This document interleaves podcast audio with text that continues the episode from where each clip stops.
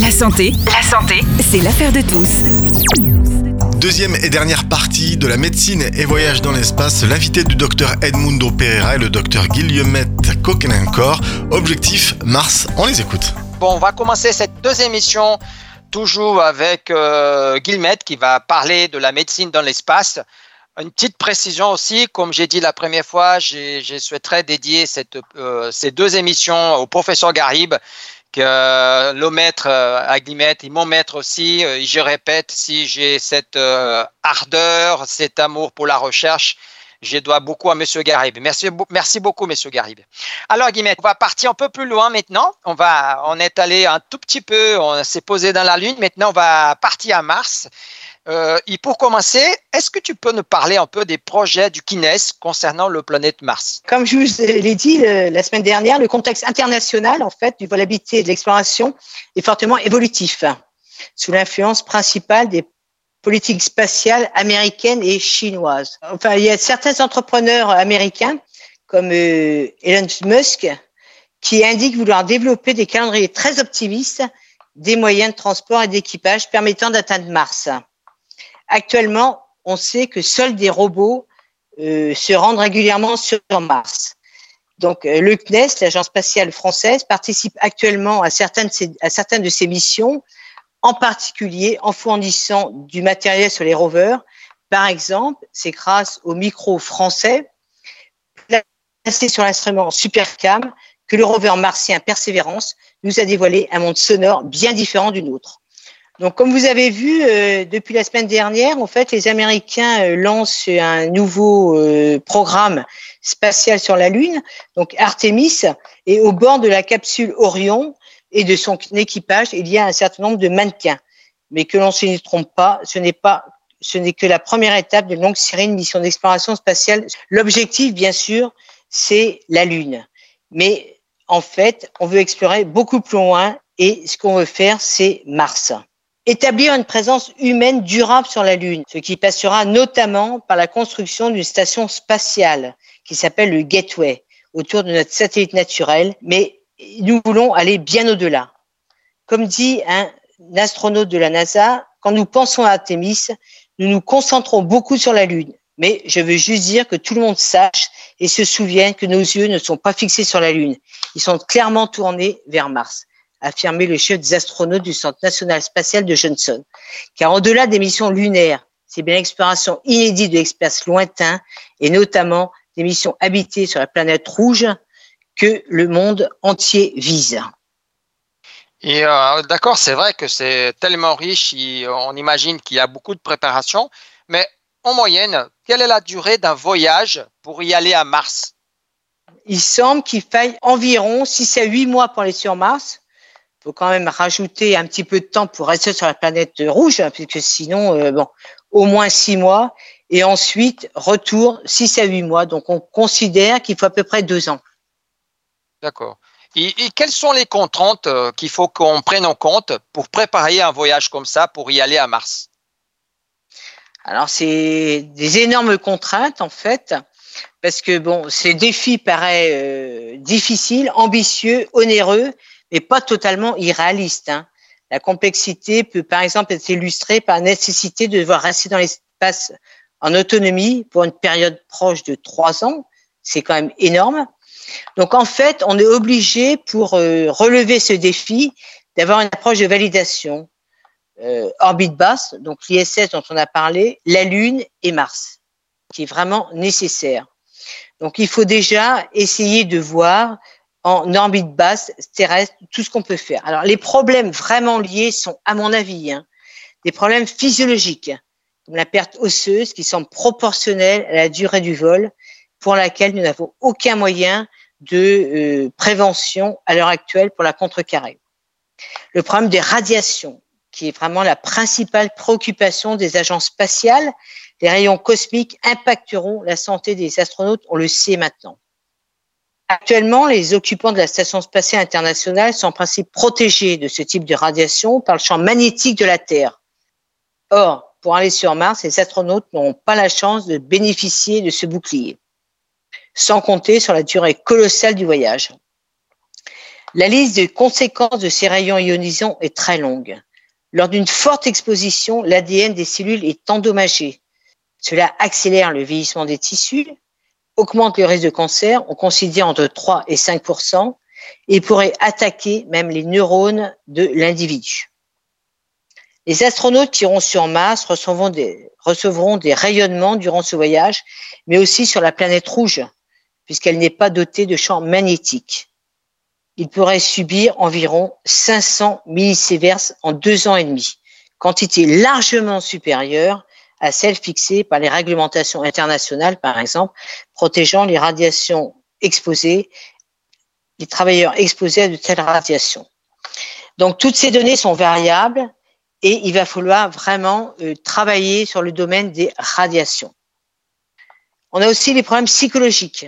En effet, actuellement, les astronautes peuvent dialoguer en direct avec l'équipage au sol, puisque par les voyages sur Mars, sur un décalage de 15 minutes environ entre l'équipage et le personnel au sol. De plus, les astronautes seront dans le noir pendant toute la durée du vol spatial, sans aucun repère. Ils ne verront plus la planète Terre, ce qui semble indispensable pour les astronautes dans l'ISS.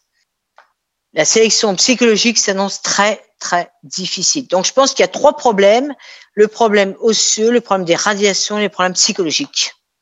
Nickel, c'est parfait. Et simplement pour donner une petite précision à nos auditeurs, c'est vrai que tu as bien parlé de la dose de 500 millisieverts, hein, c'est la dose qui probablement les astronautes vont voir pendant, on va dire, trois ans, en sachant que la réglementation ici en Terre, c'est de 100, 1,00 millisieverts en cinq ans. C'est-à-dire qu'effectivement, comme tu as très bien dit, c'est énorme la quantité de radiation. pour les travailleurs, hein, 500 oui, oui, pour les oui, oui, pour les travailleurs qui, euh, par exemple, euh, je donne un exemple. Moi, je travaille au bloc, euh, j'ai des rayons, on utilise les radios pour les patients. Effectivement, tu, tu as très bien dit. Et effectivement, on pense que ces astronautes, ils doivent manger, ils doivent, ils vont avoir aussi une activité. Quels sont les besoins énergétiques des astronautes pendant un voyage vers Mars? C'est une question très, très difficile et pourtant de première importance. En effet, pendant la plupart des vols spatiaux, une perte systématique de masse corporelle indépendante de la durée de la mission spatiale, d'ailleurs, a été observée. Les astronautes perdent en général 5% de leur masse corporelle. Ceci a été vu en dépit d'une nourriture suffisante à bord. Donc, dans nos deux, cas, on a 10% de perte, ce qui est quand même très, très significatif. Donc, évaluer et prévenir la perte de masse corporelle est vraiment une priorité pour les prochaines missions spatiales. Alors, jusqu'à maintenant, elles étaient courtes, les missions, donc un déficit énergétique modéré était considéré comme largement tolérable. Mais pour les missions de longue durée, ce n'est plus tolérable. Alors, il y a différents troubles, en fait, qui peuvent euh, expliquer la masse de, la perte de masse corporelle. Donc, on a montré que euh, au sol, en fait, il y avait euh, différentes euh, possibilités qui pouvaient montrer cette perte de masse. Il y a l'hypotension orthostatique, l'atrophie musculaire et l'immunodépression. Donc, on suggère que les facteurs à l'origine de la perte de masse peuvent exacerber les réactions physiologiques d'adaptation à la microgravité. Puisqu'en fait, effectivement, si on perd trop de masse, on va avoir tous les, tous les organes qui vont être euh, qui vont être modifiés. Donc c'est vraiment une priorité absolue pour les voyages sur la Lune et sur Mars. Au-delà des aspects de la santé, la définition précise des besoins énergétiques est capitale pour des aspects opérationnels liés au support en vie et au coût des missions. Un simple calcul illustre cette importance. Pour une dépense énergétique totale individuelle, mettons, pour 12 mégajoules par jour, un équipage de six astronautes en mission pour trois ans vers Mars aura besoin de 22 tonnes de nourriture, sans compter l'eau et le coût énergétique supplémentaire lié à l'exercice physique. Même si l'eau est totalement recyclée et les aliments en partie déshydratés, le coût est extrêmement élevé, d'où le besoin de mesurer avec précision cette dépense énergétique. À l'inverse, si on a une légère sous-estimation, on pourra avoir un, impact désastreux sur la santé et la survie des astronautes. C'est vrai que c'est très complexe et je profite un tout petit peu de cette calcul que tu as fait pour attirer l'attention de nos auditeurs qui, euh, grâce, euh, on a la Terre, on n'imagine pas la, la, chance qu'on a d'avoir la Terre avec toutes ces choses. Et pour une mission, pour aller à Mars, c'est vrai que on a besoin de tellement d'organisations, d'équipements qui, c'est vrai que c'est compliqué, mais pas impossible comme tu dis. C'est un challenge très intéressant. Et tu as parlé des problèmes psychologiques. Est-ce que tu pourras euh, expliquer un peu à nos auditeurs comment on peut gérer ces problèmes liés au confinement? Alors effectivement, il y a beaucoup de, travaux qui sont faits actuellement euh, dans l'ISS, on n'a pas trop de problèmes parce que les gens sont en relation directe euh, avec le sol. Ils peuvent partager avec leur famille, etc., toute la journée des relations. Par contre, il va falloir que l'humain s'adapte à des conditions de vie inhabituelles et contraignantes quand ils iront sur Mars ou même sur la Lune. Donc, il va falloir qu'ils partagent un espace exigu et inconfortable déjà. Donc, ces situations qualifié d'extrême implique une série d'adaptations dont dépend non seulement le succès de la mission, mais également le bien-être des astronautes. Parce qu'à chaque fois, il faut voir le succès de la mission, parce que bon, on espère quand même que, que tout marche bien et en plus la cohésion de l'équipage. Alors, il y a des processus d'adaptation psychologique qui intègrent des facteurs émotionnels, cognitifs, sociaux et physiques et c'est ce qui est le plus important pour euh, la planète Mars en fait. Donc on a des défis physiques, je vous ai dit, donc c'est les premiers à être considérés. Ils sont principalement liés aux caractéristiques environnementales spécifiques de ces situations, telles que la microgravité, puisqu'on sait que les gens sont euh, en microgravité, l'exposition à de fortes doses de rayonnement et les risques de collision avec des météorites. Donc euh, ils savent quand même que ça peut être très grave. Les futures missions spatiales de longue durée, telles que celles programmées sur Mars, regroupent quelques spécificités, telles que la durée des missions, au moins deux ans, comme je vous l'ai dit, et un sentiment sévère d'éloignement, qui sont aggravés par l'absence de contact visuel avec la Terre, puisque je vous avais dit la semaine dernière que les astronautes étaient très contents de voir la Terre en permanence. Et c'est quand même une situation première dans l'histoire de l'exploration humaine de ne plus voir la Terre. Cet éloignement extrême implique un délai important entre l'émission et la réception de la communication. Je vous ai dit tout à l'heure environ 20 minutes, nécessitant une très grande autonomie de l'équipage et l'impossibilité de ravitaillement et d'évacuation sanitaire médicale. Donc toutes ces contraintes en fait euh, sont appelées psychosociales et je pense que c'est quand même un problème très très important. Alors, les vols habités s'effectuent dans des conditions de vie contraignantes hein, qui limitent les stimuli environnementaux et engendre un manque d'intimité et d'espace personnel, puisque je vous ai dit qu'ils étaient dans un milieu très, très contraint. Il y a une certaine monotomie, on va voir même l'ennui dans certains cas.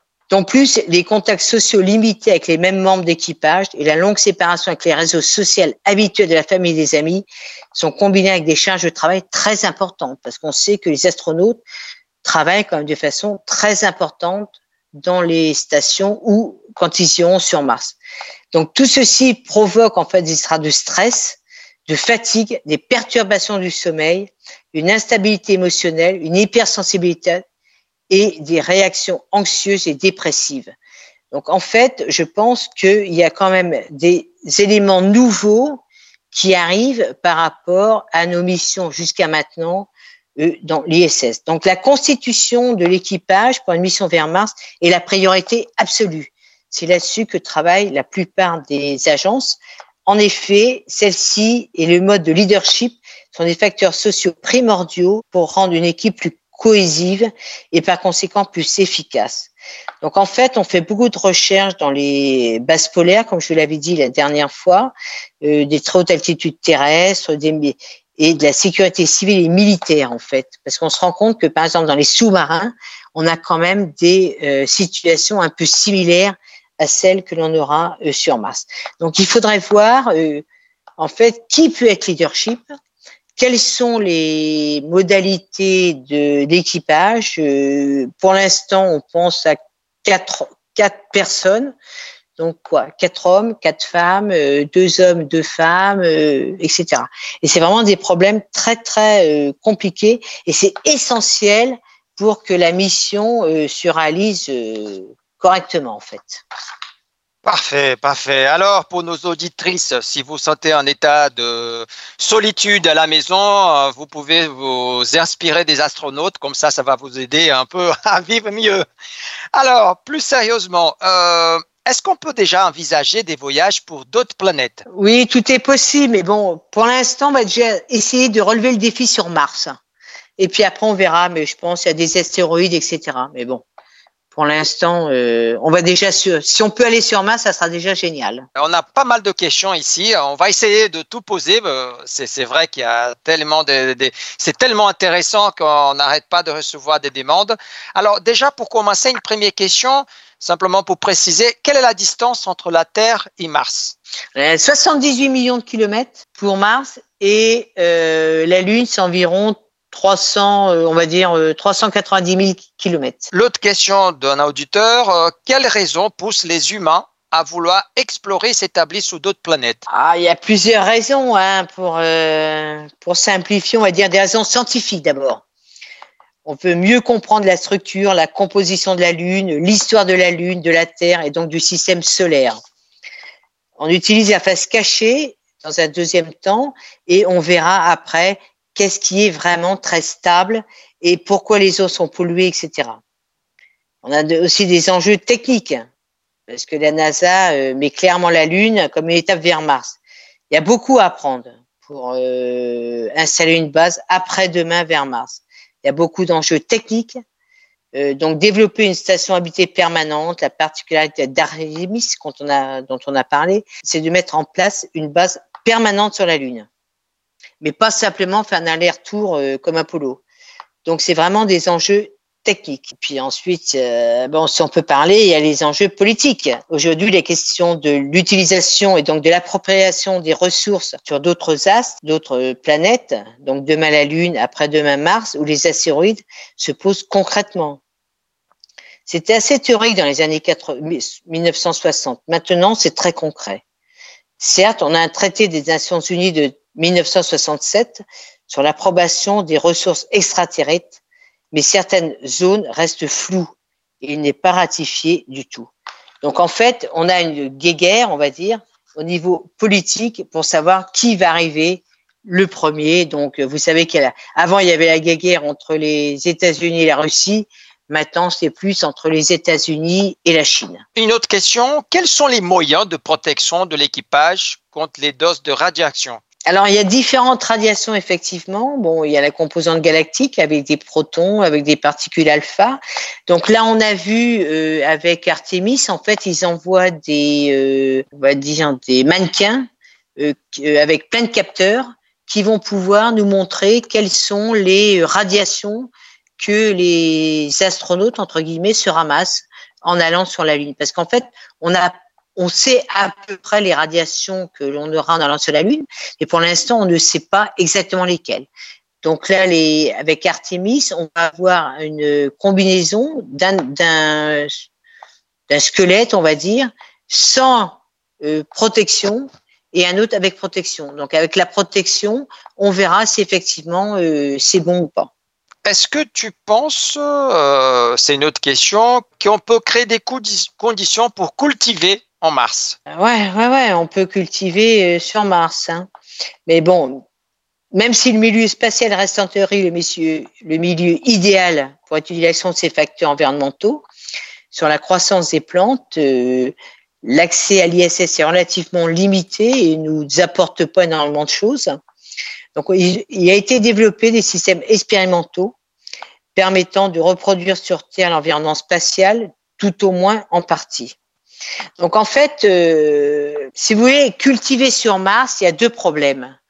Donc le premier, c'est est-ce qu'on pourrait avoir des plantes qui seront bonnes pour l'homme? Donc les plantes qui sont associées à l'homme depuis le début de la conquête spatiale, elles sont un peu partenaires. Mais ce que l'on veut savoir, c'est si les plantes que l'on va cultiver sur Mars ou sur la Lune seront bonnes à la nourriture, parce qu'en fait, c'est quand même ça le but. Hein si on cultive des plantes, c'est pour pouvoir les manger. Et en fait, il y a énormément d'expériences qui sont faites actuellement avec différentes stimulations euh, sur la racine, sur les feuilles, sur euh, sur la fleur, en fonction de si on mange les radis, les carottes, c'est les racines, si on mange la fleur, c'est plus les tomates, etc., pour voir si ces radiations sont nocives ou pas.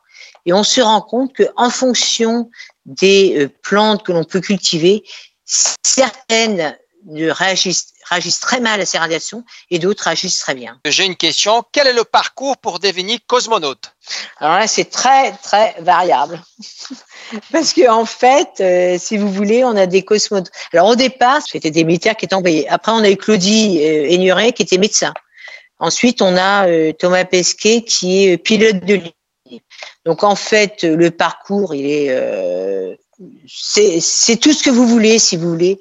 C'est-à-dire qu'on peut être, en fait, ce qu'il faut, c'est être scientifique de très bon niveau et apprendre très très vite. Là, on a vu, euh, par exemple pour Thomas Pesquet, il y avait 10 000 candidats, il y a eu quatre personnes qui sont sorties. Donc en fait, il faut avoir un très bon, un très bon niveau scientifique et être euh, très très bon intellectuellement. Une autre question. Euh, oh, pardon, tu voulais compléter, euh, Je t'ai coupé? Non. Non, non, mais je voulais dire simplement que c'était tellement variable maintenant par rapport à, aux années 90 où c'était que des pilotes de ligne. Maintenant, euh, tout le monde a sa chance, on va dire. Alors, concernant le vieillissement, le vieillissement, pardon, ah, c'est brésilien avec ses accents, le vieillissement des astronautes dans une mission vers Mars, est-ce qu'elle est le même s'il était sur Terre? Non, on a vu que le vieillissement déjà dans l'ISS était un vieillissement accéléré puisqu'en fait, il n'y a pas de, il y a aucun sport les gens sont en activité physique pendant 22 heures sur 24. Donc dans Mars, ça sera beaucoup plus important et le vieillissement sera beaucoup plus important. Alors après, il faut voir quand ils reviendront sur Terre euh, si ce vieillissement accéléré pourra être modéré. On voit aussi qu'il y a des auditeurs qui s'inquiètent un peu euh, de nos astronautes parce que j'ai comme question, est-ce que nous avons une idée combien Thomas Pesquet a été irradié pendant ses, voyages dans l'espace? Il a été plus irradié parce qu'on estime que dans l'ISS, il y a très très peu de radiation en fait.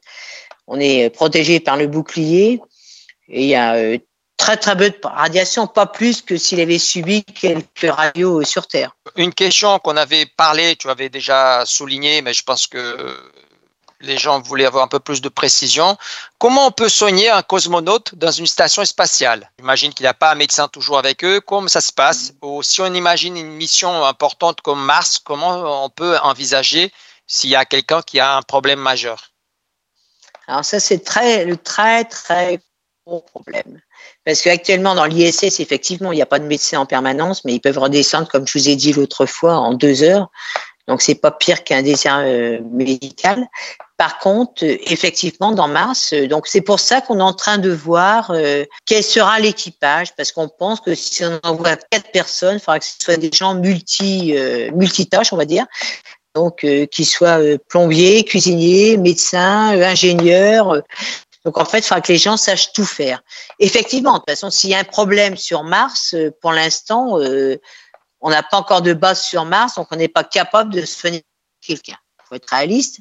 Donc, euh, il faut très longtemps pour revenir. Donc, euh, bon, faut pas que ce soit trop grave pour qu'il puisse revenir en bonne santé sur Terre ou en, en santé euh, médiocre sur Terre. C'est vraiment le très gros problème. Bon, je pense que on n'enverra pas des hommes sur Mars de toute façon avant d'avoir fait un minimum une station sur Mars et avec un minimum de médecine là-haut, c'est-à-dire euh, euh, des, appareils euh, minimum pour pouvoir soigner les gens. Parfait, c'est tellement intéressant, on a beaucoup de questions, mais malheureusement le temps passe très vite.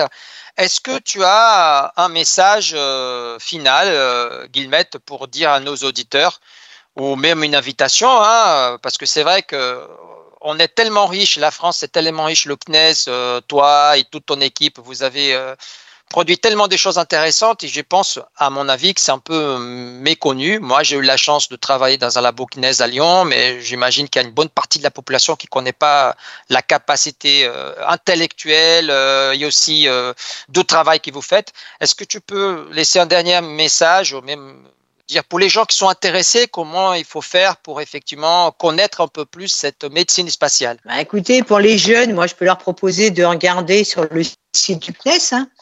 Il y a un site du CNES jeunesse où ils peuvent euh, lancer des fusées, où ils peuvent participer à énormément d'expériences. Euh, il y a la Cité de l'espace à Toulouse où ils peuvent également participer à beaucoup d'expériences. Et puis pour les gens qui seraient intéressés, là c'est plus pour les adultes, hein, de faire des expériences d'immersion sèche qu'on a parlé la semaine dernière, de euh, bedrest, etc., de regarder sur le site du MEDES, donc la clinique spatiale, pour pouvoir euh, pour pouvoir participer à ces expériences. Mais je pense que le site du CNES peut permettre à des jeunes de, euh, de s'intégrer. Énormément d'expériences spatiales au niveau des fusées, au niveau de, de plein d'expériences. Guillemette, un grand merci pour ton temps, de, de nous, nous, avoir éclairé un peu, un tout petit peu, je sais que c'est très vaste, mais de, de, nous avoir éclairé un peu sur la médecine du space. Tu sais que la porte ici à Montauban est toujours ouverte quand tu viens à Toulouse. Hein. J'espère que toi et M. Garib, vous venez pour nous rendre visite, pour avoir le plaisir de, votre présence. Et euh, tu sais que la porte aussi de Phare FM est toujours ouverte quand tu souhaites revenir pour parler d'autres sujets. Euh, tu es la bienvenue, euh, il n'y a aucun problème. Eh ben, écoute, j'espère que j'ai rempli ma mission et que les auditeurs sont contents de voilà d'avoir appris quelque chose et je suis à leur disposition. Hein. Nickel. Si vous merci. avez des questions, vous pouvez me les envoyer. Nickel, parfait. Bon, si vous avez, vous avez entendu les auditeurs, vous envoyez des questions à Phare FM et comme ça, on se chargera d'envoyer à Guillemette. De toute façon, merci beaucoup, merci à tout le monde. Merci Edmundo, merci Docteur Cor de nous avoir euh, éclairé sur, euh, sur cette médecine dans l'espace et la vision de Mars de ce que les êtres humains veulent euh, conquérir l'espace. Merci beaucoup. En tout cas, ce sujet était passionnant. Alors, si vous avez des questions, n'hésitez pas à, écrire à l'adresse suivante, l'adresse mail montauban.farfm.com. Je, je les transmettrai au Dr Core. Voilà, j'espère que ce sujet vous a passionné, vous a plu.